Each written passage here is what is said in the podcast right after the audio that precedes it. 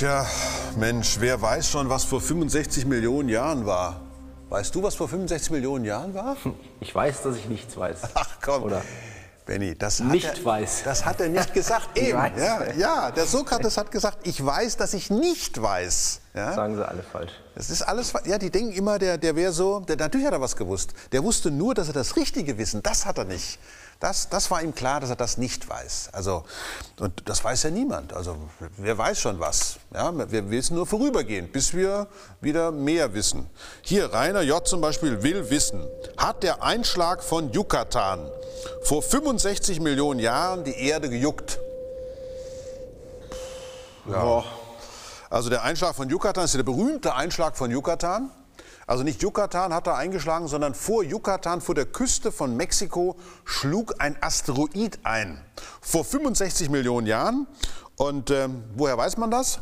Man hat einen Krater gefunden. Man hat, genau, aber das ist noch nicht so lange her. Man weiß erst seit, seit relativ kurzer Zeit, im Vergleich zu 65 Millionen Jahren, weiß man praktisch erst seit eben, dass vor der Küste von Mexiko ein riesengroßer Krater ist. Da muss also was reingeknallt sein, so wie man das ja auch von der Oberfläche des Mondes kennt. Man kennt auch Krater auf der Erde, und zwar solche, die noch viel größer sind als der von Yucatan. Aber man kann eben daraus errechnen, da muss ein Körper eingeschlagen haben, der ja, so 10 Kilometer groß war, mit 10 Kilometer pro Sekunde und das Ganze vor 65 Millionen Jahren. Fragt man sich natürlich, woher weiß man das, dass das A vor 65 Millionen Jahren gewesen ist und könnte das nicht auch eine, zu, also eine rein zufällige Struktur sein, die dadurch entstanden ist? Zum Beispiel könnte ja ein Hohlraum, es könnte ja ein Hohlraum unter der Meeresoberfläche sein, also, der Meer, also Meeresgrund sein und dann wäre das so zusammengebrochen. Könnte ja auch sein. Aber nein, sondern man hat überall auf der Welt also wirklich global, hat man in einer Schicht, deren alter Mann, in einer Sedimentschicht, deren alter Mann auf 65 Millionen Jahre bestimmt hat.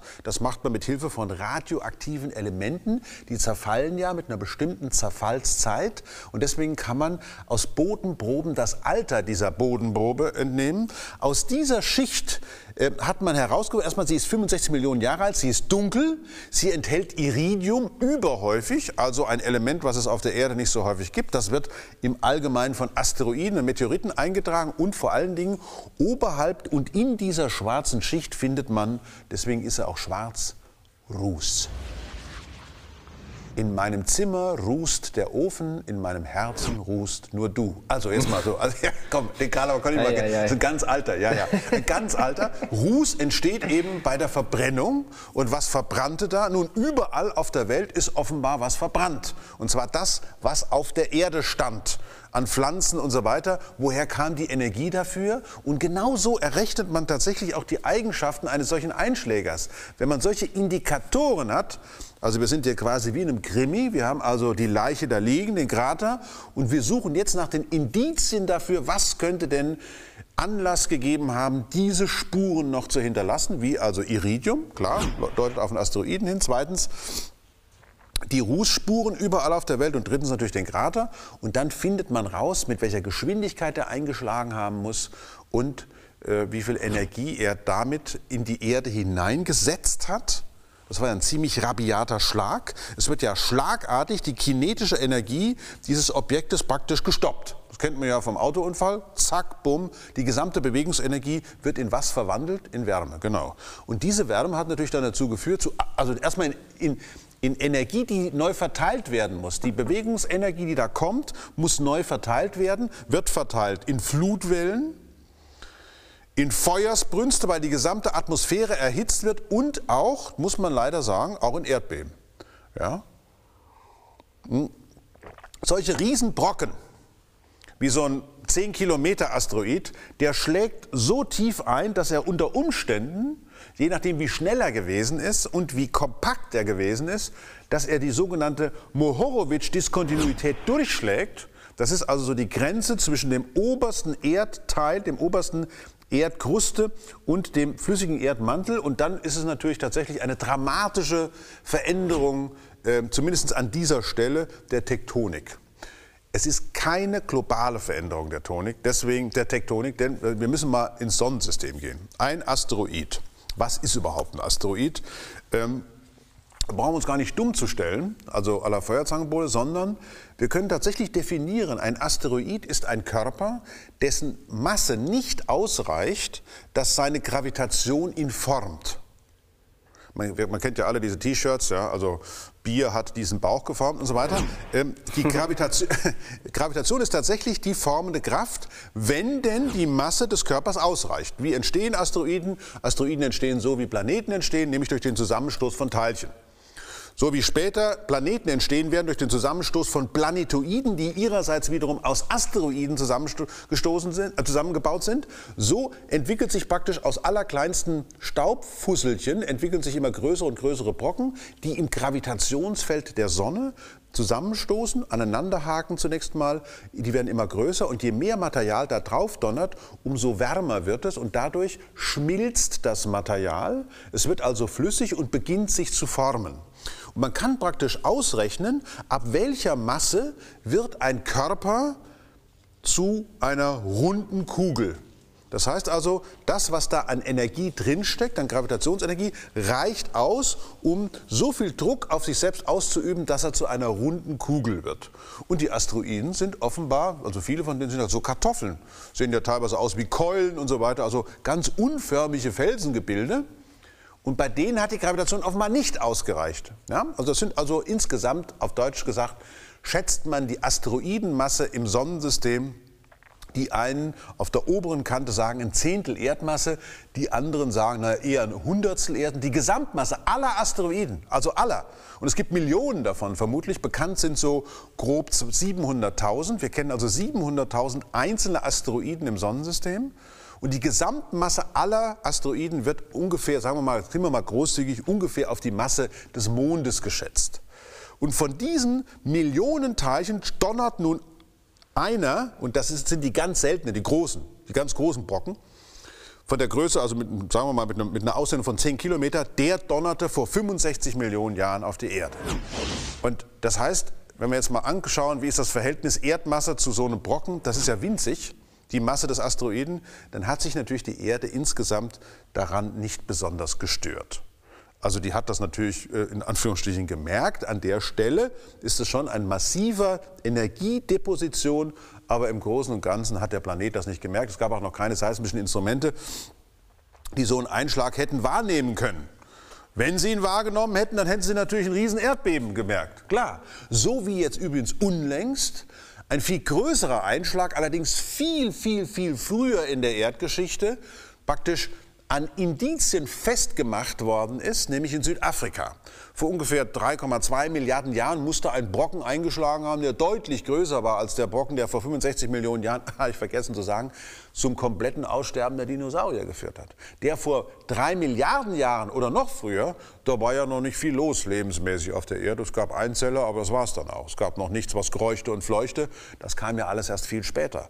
Aber aus dem Krater, den man da in Südafrika entdeckt hat, wieder, wir haben einen Krater und aus einer Schicht, nämlich von Grünstein, der sich bildet, wenn ein Körper auf die Erdoberfläche knallt und damit wird das Material auf der Erdoberfläche aufgeschmolzen und kristallisiert wieder aus. Und da bildet sich eine Grünsteinschicht. Und die hat man in der Nähe von Johannesburg gefunden. Da muss, also eine der, galt eigentlich bis jetzt gilt es als der größte Krater, den es auf der Erde gibt. Ein Körper, der möglicherweise fast so groß war wie der Marsmond Phobos. Einen ganz ähnlichen Fall kennt man aus Grönland.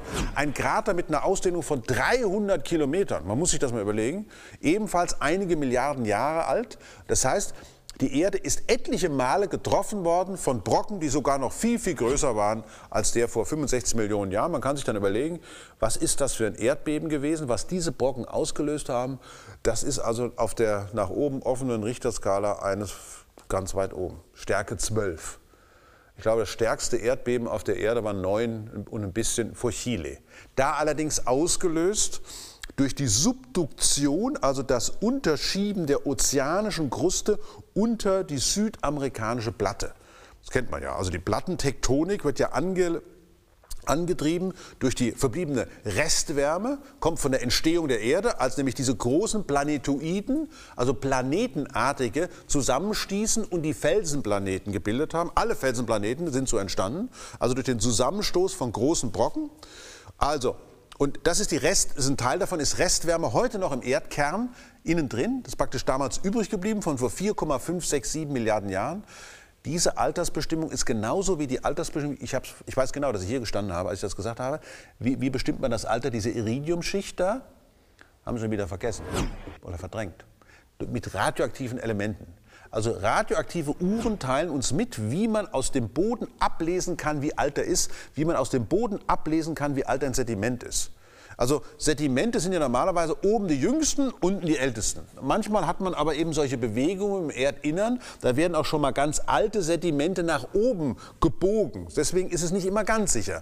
Eine Sedimentbestimmung, eine Sedimentaltersbestimmung vollzieht sich am besten mit Hilfe radioaktiver Zerfallsketten. Also die Hälfte der Erdwärme kommt von dem Ursprungsphänomen der Bildung des Planeten und die andere Hälfte, die kommt von dem radioaktiven Zerfall in der Erde. Ja, 50 Prozent der Erdwärme, so ungefähr, kommt vom jetzt noch immer aktiven radioaktiven Zerfall in der Erde. Das kann man übrigens messen, da gibt es die sogenannten Geoneutrinos, weil nämlich beim radioaktiven Zerfall, da wird nicht nur Energie frei in Form von Temperatur, von Wärme, sondern auch Neutrinos. Das ist also jetzt ein ganz neues Forschungsgebiet. Seit einigen Jahren sucht man danach nach den Geoneutrinos. Das Problem ist nämlich, wir haben ja Neutrinoproduktion auf der Erde auch durch ganz andere Anlagen, wie zum Beispiel Kernkraftwerke. Deswegen ist das nicht ganz einfach. Aber inzwischen weiß man tatsächlich, es kommen Neutrinos aus dem Inneren der Erde. Die kommen nicht von der Sonne, die kann man voneinander unterscheiden. Und so kennt man die Wärmequellen der Erde. Und man weiß eben, dass diese Wärme Wärmequelle so gewaltig ist, dass sie die Konvektionsbewegung im Innern antreibt, die sogenannte Plattentektonik. Auf der oberen Seite der Erde lässt sich damit erklären, nämlich die Bewegung von Lithosphärenplatten, das ist die Kontinentalplatte. Und unter diesen Lithosphärenplatten, da drückt eben die ozeanische Kruste, am mittelatlantischen Rücken zum Beispiel, immer wieder raus. Sie ist schwerer als die Lithosphärenplatten. Die Lithosphärenplatten, die sind praktisch sowas wie so knochentrockene Handtücher, die auf Wasser schwimmen. Ja, und Währenddessen drückt also die ozeanische Kruste sich immer wieder nach oben und schiebt sich unter die Kontinentalplatten. Auf diese Art und Weise kommt es ja zur Kontinentalverschiebung äh, und zu den unglaublichen Phänomenen, dass zum Beispiel äh, in absehbarer Zeit das Mittelmeer zugeschoben werden wird. Und zwar von Afrika. Und zwar mit der Geschwindigkeit, mit der unsere Fingernägel wachsen. Zurück zur Sache. Also ein Asteroideneinschlag wie der vor 65 Millionen Jahren macht der Erde nichts aus, stört auch nicht diese plattentektonischen Bewegungen. Da sind noch viel größere Kräfte am Werk. Denn die Tatsache, dass die Erde eben so viel schwerer ist als ein Asteroid, der noch nicht mal in der Lage gewesen ist, seine Form zu einer Kugel zu formen, weil seine Masse nicht ausgereicht hat. Na, die Erde hat eben da nicht nur mehr Masse, sondern auch eine größere Dadurch eine größere Gravitationsenergie. Und ein Teil davon hat eben dafür gesorgt, dass die Erde heute noch in ihrem Innern diese Dynamik hat. Nämlich diese Konvektionsbewegung, die ja letztlich dazu führt, dass die Lithosphärenplatten sich bewegen. Und nur mal am Rande, ich habe das schon mal erzählt, aber nur mal am Rande erzählt nochmal, äh, dadurch, es gibt uns ja nur deshalb. Ja, weil die, ja doch, weil die Lithosphärenplatten sich bewegen. Ja. Nur weil Indien sich gegen den asiatischen Kontinent, gegen die asiatische Platte gerammt hat. Ja, nur dadurch haben sich, die, haben sich die Klimabedingungen in Ostafrika verändert und nur dadurch sind die Affen irgendwann mal von den Bäumen runter. Ansonsten wären wir heute noch da. Ja, ist so.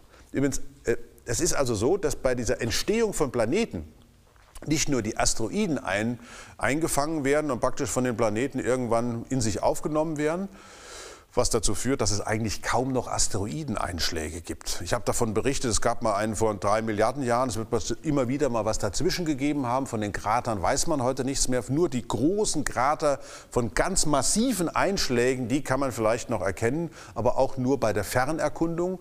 Denn die Erosion auf der Erdoberfläche, die führt natürlich dazu, dass diese Krater verschwinden. Hier in Deutschland haben wir das Nördlinger Rieseneinschlag vor 15 Millionen Jahren, allerdings auch kein, kein Killer, also kein Global Killer wie der vor 65 Millionen Jahren. Sowas passiert nur, und das sage ich jetzt, passiert nur ganz selten. Da muss man sich überhaupt keine Gedanken machen. Sowas ist wirklich ganz selten.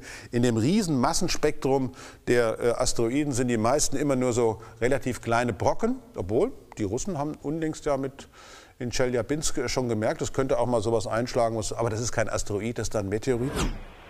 Und von den Asteroiden gibt es nur ganz, ganz wenige, die uns jemals treffen werden, weil, und das ist auch wieder zur Beruhigung, hätte ich fast gesagt, die meisten davon sind in dem Asteroidengürtel zwischen Mars und Jupiter. Und da bleiben die auch.